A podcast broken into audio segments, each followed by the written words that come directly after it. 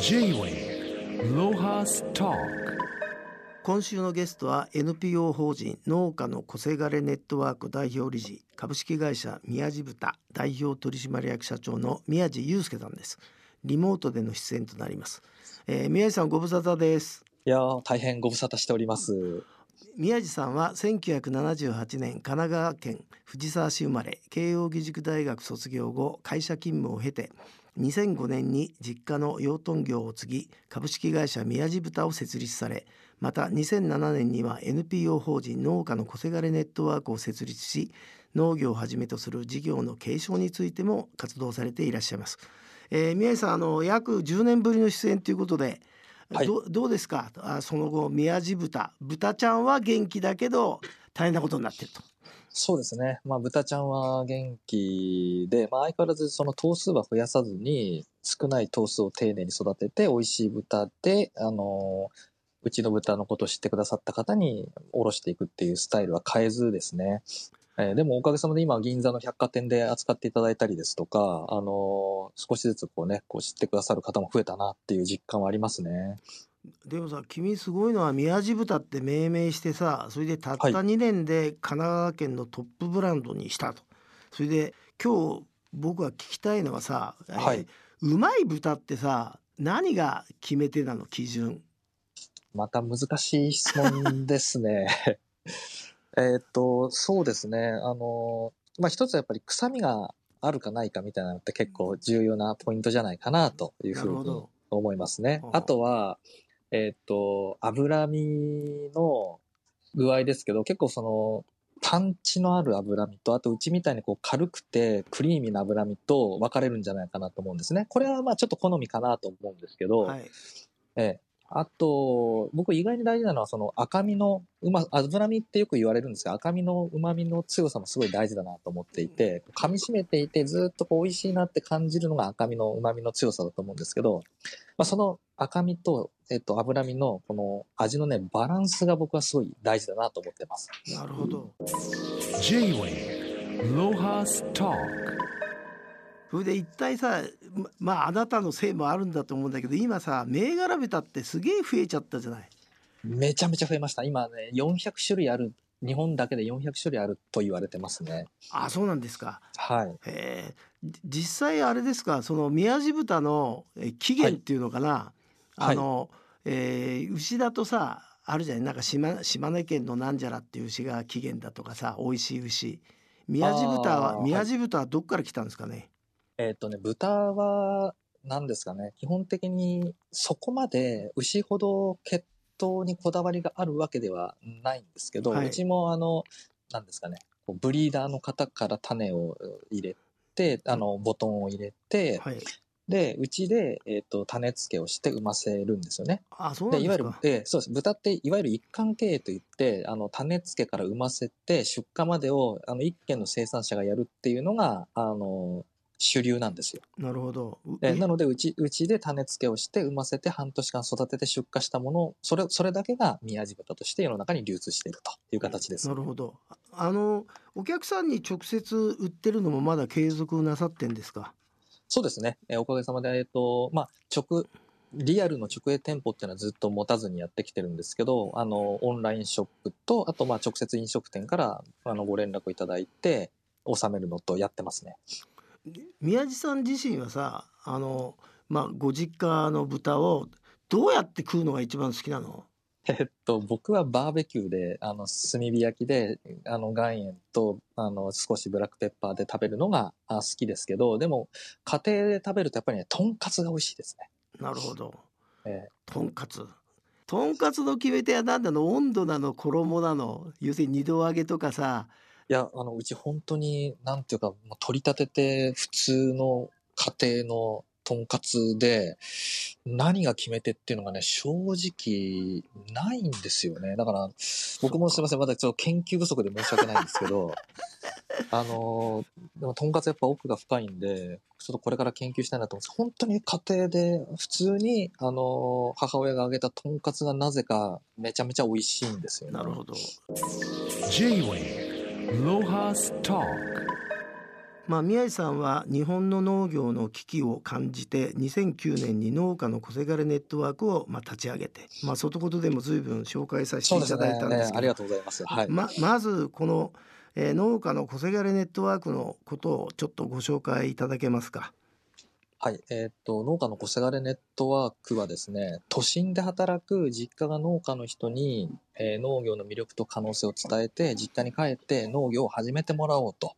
まあ、そういう志でスタートした、あですね。わかりやすく言うと、都心で働く農家の小せがれをそそのかして会社辞めさせて実家に返そうっていう、そういう取り組みですね。いいですね。で、はい。ありがとうございますどどのくらいの人がさあの君のプランに乗ってそそのかされて実家で苦労してんのかな今？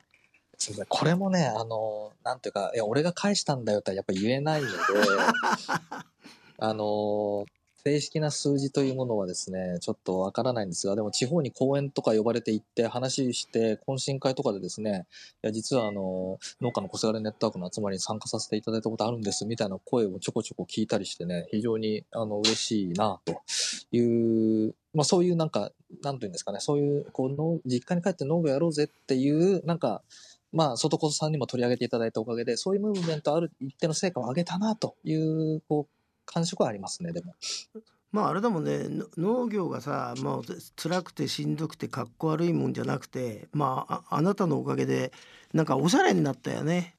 まあね、時代のやっぱり流れとともに、あの、あとやっぱ若い人がやろうと思うとね、そうじゃないとやりたがらないっていうのもね、あると思うんで、あの、僕ずっと前から言ってたんですけど、農業の魅力って自分の理想のライフスタイルが実現できることじゃないかなというふうに思っていて、やっぱりみんながそれぞれ自分の理想のライフスタイルを実現した結果の、まあ農業経営っていうものができてるんじゃないかなと思いますね。であれだもんねいあのだ大体さ医者とか弁護士で、まあ、白人社会だけどこうなり名を遂げるとさ最後はワイン作りじゃん。あそうですね。あ僕も憧れます。ああれだって農農業だもんな。あ、そうです、そうです。ええ、もう農業ですね。ね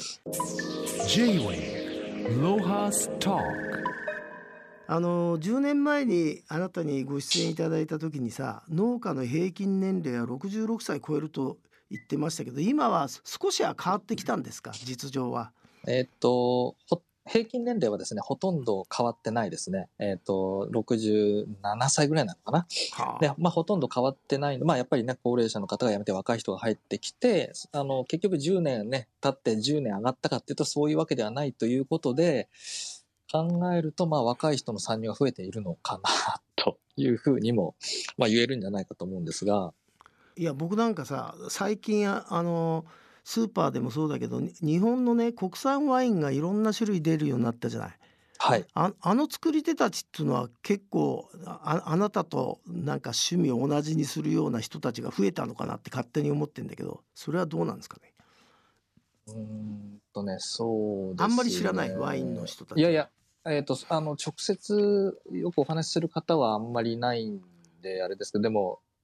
国産ワインのうん。品質がやっぱりこの5年、7、8年ですかね、でうん。飛躍的に向上したなっていうのはすごい思いますね。そうだよね。ええ。で、すいません、ちょっと手前味噌ですけど、国産ワインとね、宮地豚の相性が抜群なんですよね。いいじゃない。いい話じゃない。どっちがいいの？赤ワインと合うの？うん、白ワインですかね、やっぱり。ああ白ワインでとんかつで塩がちょっと良ければ抜そうです群だね。いやー、最高です。ああ思わず食いたくなっちゃったな J-Wave Lohas Talk えー宮井さんはもう本当に素晴らしい社会貢献活動をやってるんですけど2017年から力を入れている活動が家業イノベーションラボはいこれは農業じゃないないんだねここれはどんな活動か教えていただけますか？あ、はい。えーっと、そうですね。農業の枠を取り払った、まあ、農家の小せがれネットワークっていうとあれですけど、まあ、要はその全ての家業の後継者のための、えーっと、場作りをおやってます。これはあれですか？あの地方にこ小せがれネットワークで講演やなんか行って現実を知った時になんか思思いついたというかまあそうですね。えっと、そうなんです。あの、全国回って、やっぱりね、こう、懇親会とかでみんなと話するじゃないですか。うんその時にみんな、もうみんな口を揃えて言うことほぼ同じで、うん親父とうまくいってないみたいなね。なるほど。まあ、毎日喧嘩してますとかね、うんいう話がもう本当によく出るんですよ。うんで、僕もまあそうだったので、まあ、当たり前だよみたいな話をしてたんですけど、これ、はいずっと考えて、まあいろいろやっぱりね、知見も深めていく中で思ったのは、あ、なるほどと。日本の農業界には事業承継という概念がないからこういう話になるんだっていうことに気づいたんですよねなるほ。ど。それで、えっ、と、事業承継のことを勉強しようということで、まあ、農家のファミリービジネス研究会っていうものを丸2年勉強会を開催して、それで思ったのはですね、あの、あこの事業承継だとか、その親子の関係で悩んでるのって農業界だけではないなということに気づいたんですね。すべてのそういった、まあ、いわゆる家業のあの後継者が悩んでることなんだということに気づいて、思い切って農業の枠を取り払って、えー、全ての業界でという形で家業イノベーションラボをやってますね。そもそもあれですか日本の企業でファミリービジネスの割合っていうのは多いんですか？はい、これはね、実はほとんどがそうなんですよ。ええ。だってね、上場企業って3800社ぐらいだと思うんですけど、日本の法人って400万社とも500万社とも言われてるわけですよね。あそんなあるの？はい。うん。まあ、なので、えどこまでをその家族経営と定義するかにもよるんですけど、実質だから99.9%、まあ、9%まあそれに近い数字が、まあ、家族、えー経営と言われますね。あの中小企業庁かな？のとあの調査では、えっと数年前の話だと97%が、まあ、家族経営、同族経営であるというふうに、まあ、出てますね。J-Way Lohas Talk このあ宮井さんあの家業イノベーションラボ。こ,、はい。これは具体的にはどういう活動をなさってんですか？えっとそうですね、まあ、大きく2つで、えっとその家業のやっぱり悩みというのは事業承継というか、その親子の関係がメインになってくるんですけど、まあ、そういった部分、えっとみんなどうやってね、そういった親子関係だとかを乗り越えていってるのかっていうのを悩みを共有して、みんなからこう解決策だとかアドバイスをもらうというのが一つと、もう一つは、えっとイノベーションですよね。やっぱりどうやって、えっと、もう先代から受け継いだ、えっと、事業って実は賞味期限切れのケースってかなり多いんですよね。なるほどもう親父は怒るだろうね、そんなこと聞いたら そうだからまあ毎日喧嘩しちゃうんですけど、そうなんですね。でもだから今のね、やっぱりもうこのね、1年でどれだけ世の中が変わったかっていう話じゃないですか。そうですねまあ、なので、やっぱり今の時代に合った形でビジネスモデルを変えていかないといけないと。まあ、それをやっぱどうやっていくのかっていうので、そのイノベーションというキーワードを置いてますね。なるほどあの実際具体的にどんな人たちがさ参加されましたか？今まで。いやもう本当に多種多様な業界から、えー、と参加してくださっていて、まあ、例えばあの日本酒とかね蔵元あなるほど、だとか旅館ねとかうん。そうですね、うん。えー、とあと和菓子屋さんもそうですし、うん。あとやっぱりひな人形みたいなねその伝統工芸みたいなうん製造販売する会社ですとかあと逆に精密機械ですね宇宙とか医療機器の精密の部品メーカーですとかもう本当にえー、様々ですね。やっぱりね、みんな悩んでたりだとか、何かしらヒントが欲しいんですよね。でそういった方が、やっぱり情報を見つけて参加してくださいますね。J-Way Lohas Talk えー宮井さんあのここ数年働き方改革もあって若い人たちは、まあ、起業を目指す人がお多いようですけどこの起業を目指す人と家業を継ぐっていうこここの違いをですね宮井さんなりに整理できてると思うんで教えていただけますかね？そうですね。まあ、すっごい簡単に言うと、起業はゼロからスタートする。ゼロ一だね。はい。で、家業は、まあ、先代が作ってくれた、えー経営資源を活用してやっていくと。うんこれがやっぱり大きな違いですよね。そそれであのき起業を目指す人とこのじ事業継承する人はどどういうふうなとこがお違うんですかね？普通やっぱりさ起業の方は憧れるじゃん、若い人ってゼ。ロ一の、はい。ところが、あなたの考え方はいやいや家業を継ぐこともこれだけエキサイティングだなっていうポイントやなんかあると思うんですけどはい。そうですね。やっぱりまずはその根源的なというか自分が生まれた、なんていうんですか、使命とかね、天命だとかそういったことを考えると、やっぱりその家に生まれてきたということは、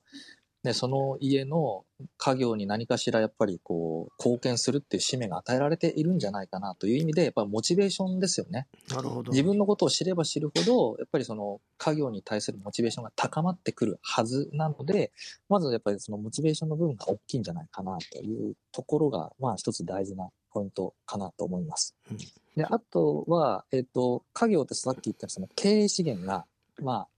ありますので、それを今の時代に合った形でどうプロデュースしていくのかということだと思うんで、僕は家業の後継者ってプロデュース業だと思ってますね。まあだからあれですよねこの01からやる企業があの創造企業だけが創造的じゃなくて家業を継ぐっていうことも本当に創造的な仕事だっていう考え方だよね。そうですね。ね。なので、やっぱりプロデュース業も創造的です。し、うん。もちろん01の企業も創造的ですし、うん。あとね、大事なのはやっぱりその、そのまんま親父の事業を引き継いだとしても、うん。今後その20年やっていけるかどうかっていうと、まあ、甚だ怪しいとうん。いうところも大事なポイントかなと思いますね。J-Way Lohas Talk まああの宮地さんは家業の永続が地方創生の一丁目一番地だということなんですけど、要するにこの家業の永続こそ使命だっていうことですか？そうですね。あの、まあ僕の使命もそうですけど、やっぱり家業の後継者もみんなそういうふうに考えてやっているなというふうに思うんですよね。やっぱりその、特に100年以上続いてる会社って、その地域で、あの、やっぱなんていうんですかね、こう、名士じゃないですか、やっぱり。うん、そねその雇用もたくさん作ったりだとか、その地域の例えば代表的なお土産物を作ったりだとか、うんそれこそ観光地になってたりですとか、ど。やっぱりうんその地域の、なんとか象徴的な存在であることが多いんですよね。まあなので、やっぱりそういう会社がなくなってしまったら、その地域の象徴が失われるということなので、うんまあ、そういう意味では、まず家業が残っていくことが地方創生では重要な意味を出すなというふうに僕は考えてますね。そうかあの仕事がただの金儲けじゃなくて人間の営みの文化財、文化を継承してるという意識をまさに、はい。持ってもらえばいいわけだよね。はい。で特にやっぱり家業は代々そういう自負を持って、あの、後継者にもつないでいってるので、後継者もやっぱそういう自負を持ってる人が多いですよね。まあ最後にちょっと聞きたいんだけどみ宮地君はさあのい焼き鳥とかさ、はいステステーキとかさあのと鶏も牛も食うの？それとも豚？もちろんあ食べますよ。はい。食べます、食べます。ぼ僕だんだんあれあれだよね昔食わなかったけどだんだんい鳥になっちゃったな焼き鳥になっちゃったな。そうですか。そうしたらぜひ、あの、油も軽くて柔らかくてジューシーな宮地豚はいを、えー召し上がっていただきたいですね。なるほど。はいじゃあ早速あのホームページを拝見します。今日はどうもありがとうございました。どうもありがとうございます。J-Way Lohas Talk